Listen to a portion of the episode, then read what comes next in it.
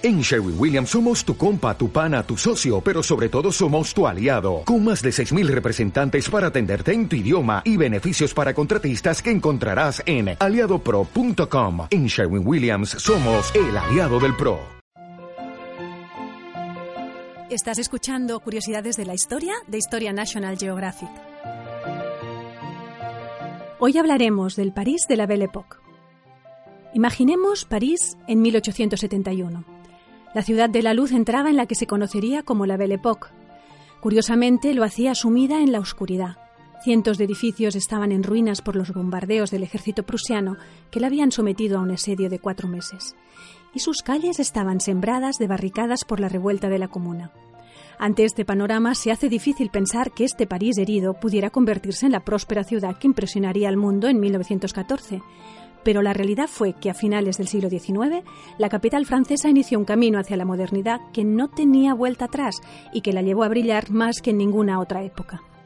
Los cambios no eran ajenos para la capital francesa. El ambicioso plan urbanístico del barón Haussmann la había modificado radicalmente durante el Segundo Imperio, entre 1852 y 1870 se habían demolido los barrios antiguos de estrechas calles y superpoblados edificios para sustituirlos por grandes avenidas que daban paso a la luz y favorecían la circulación tanto de personas como de vehículos. Uno de los efectos casi inmediatos de estas reformas fue que las clases bajas se vieron desplazadas a las afueras, porque ya no podían permitirse los alquileres de los renovados edificios del centro. En su afán por embellecer y limpiar París, Haussmann inició la instalación de alcantarillado, apostó por sistema de alumbrado con farolas de gas y abrió numerosos espacios verdes por toda la ciudad. Y aún así, los mayores cambios estaban por llegar. Vendrían de la mano de los avances tecnológicos que iban a revolucionar el mundo. El primero y más importante fue la electricidad. Aunque París ya era famosa por los miles de farolas de gas que gracias a Haussmann iluminaban sus calles, a partir de 1878 tuvo renovadas razones para ser llamada Ciudad de la Luz. La instalación de farolas eléctricas en la Avenida de la Ópera fue recibida con emoción. Los parisinos quedaron impresionados con la belleza de esta nueva iluminación. Con motivo de la Exposición Internacional de 1881, se iluminaron con electricidad los grandes bulevares y en 1910 los carteles de neón se encargaban de dar una nueva nota de luz y color a las noches parisinas. El olor de la ciudad también cambió a finales de siglo. Los edificios se fueron conectando al cada vez más amplio sistema de cañerías y el prefecto del Sena, Eugène Poubelle, obligó a instalar cubos de basura frente a cada edificio. Aunque los airados propietarios se vengaron bautizando al cubo con su apellido, Poubelle podía enorgullecerse de haber contribuido sin duda a mejorar la higiene de París. Las consecuencias inmediatas de todo esto fueron que las condiciones de vida de los parisinos mejoraron, que aumentó su esperanza de vida y que se redujeron las enormes diferencias que había entre vecinos de las mejores zonas y las de los barrios bajos. Durante la Belle Époque, París pasó de tener 1,8 millones de habitantes a casi 3. Este espectacular crecimiento se debió también a que la ciudad cada vez era más atractiva para los inmigrantes que llegaban desde todos los rincones de Francia. Se necesitaba entonces que la red de transporte público fuese cada vez mayor, más potente y más práctico. Y así fue. En los siglos anteriores, las clases humildes vivían lo más cerca posible de su lugar de trabajo, pero a lo largo del siglo XIX, la puesta en marcha de una red de omnibuses y tranvías tirados por caballos les había permitido instalarse en lugares más alejados. El crecimiento de la ciudad en tamaño y número de habitantes dejó clara la necesidad de mejorar la cantidad y la calidad del transporte público ya existente, y los avances tecnológicos resultaron de gran ayuda para conseguirlo. La electricidad que iluminaba las calles se aplicó a los medios de transporte. El primer tranvía eléctrico se inauguró en 1898. Los taxis empezaron a recorrer París en 1905 y de los 417 que circulaban por París en 1906 se pasaron a 7.000 en tan solo ocho años. Los nuevos medios de transporte fueron recibidos con emoción. Eran rápidos y evitaban las molestas y olorosas acumulaciones de heces de los caballos. Pero había parte de la población asustada ante lo que consideraba las altas velocidades de los vehículos y se mostraba aterrorizada por los accidentes y atropellos que causaban.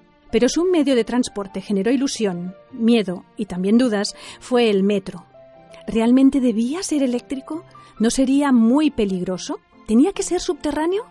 Pues sí, al final se optó por un metro eléctrico cuyo trazado sería mayoritariamente bajo tierra. Se inauguró el 19 de julio de 1900. A pesar de la incomodidad de las obras, el entusiasmo y la expectación por la apertura del metropolitano fueron enormes. El metro se convirtió en protagonista de la vida cotidiana. No solo llevaba a los parisinos a sus puestos de trabajo, sino también les acercaba al ocio de la ciudad. La mejora de los salarios y los horarios estables permitieron a los trabajadores disponer de más dinero y de tiempo para gastarlo, y los empresarios vieron en el ocio una oportunidad para ganar dinero. Los hermanos Lumière, hacia 1895, aprovecharon la atracción que despertaban las proyecciones de cine y empezaron a cobrar entrada en las proyecciones de sus películas en el Gran Café. Pero la emoción inicial se desinfló pronto. En cuanto la gente se acostumbró a las imágenes en movimiento, les resultaba aburrido ver una y otra vez las mismas grabaciones breves y simples. Fue Georges Méliès quien empezó a usar esta nueva tecnología para contar historias, y con él nació el cine tal y como lo conocemos. El empresario León Gomón lo tuvo claro y en 1911 inauguró un enorme cine de 3.400 butacas a precios asequibles que convirtió el séptimo arte en un espectáculo al alcance de todos los bolsillos. La Belle Époque fue también la edad dorada del cabaret. Le Chat Noir abrió sus puertas en 1881 y el Moulin Rouge en 1889. Las bailarinas de cancán de estos locales alcanzaron gran fama, tanto dentro como fuera de París, y los locales de música y las tabernas estaban llenos noche tras noche. A ello hay que añadir la pasión de los parisinos por los partidos de fútbol y de tenis, las visitas a los numerosos museos de la ciudad, su afición a las carreras de bicicletas. En 1903 nació el Tour de Francia y se inauguró el velódromo para dar cabida a un deporte que levantaba pasiones. Y también les encantaban las carreras de coches. El primer rally de la historia se corrió en Francia en julio de 1894. Era una carrera de 124 kilómetros entre París y Rouen, y aunque se inscribieron 102 equipos, finalmente arrancaron de la línea de salida 21 automóviles. La carrera constaba de varias paradas programadas, entre ellas la que incluía un reconfortante desayuno en Mantes-la-Jolie. Las distracciones de los parisinos eran muy variadas y a ellas se sumaron las numerosas exposiciones internacionales que se convirtieron además en la principal atracción turística. Si a la de 1889, en la que se inauguró la Torre Eiffel, acudieron 23 millones de personas, la de 1900 atrajo a 48 millones de personas. La oportunidad de crecimiento era espectacular, así que empezaron a levantarse establecimientos hoteleros y, por supuesto, se ampliaron las estaciones de tren. La fama como destino turístico de París había disparado.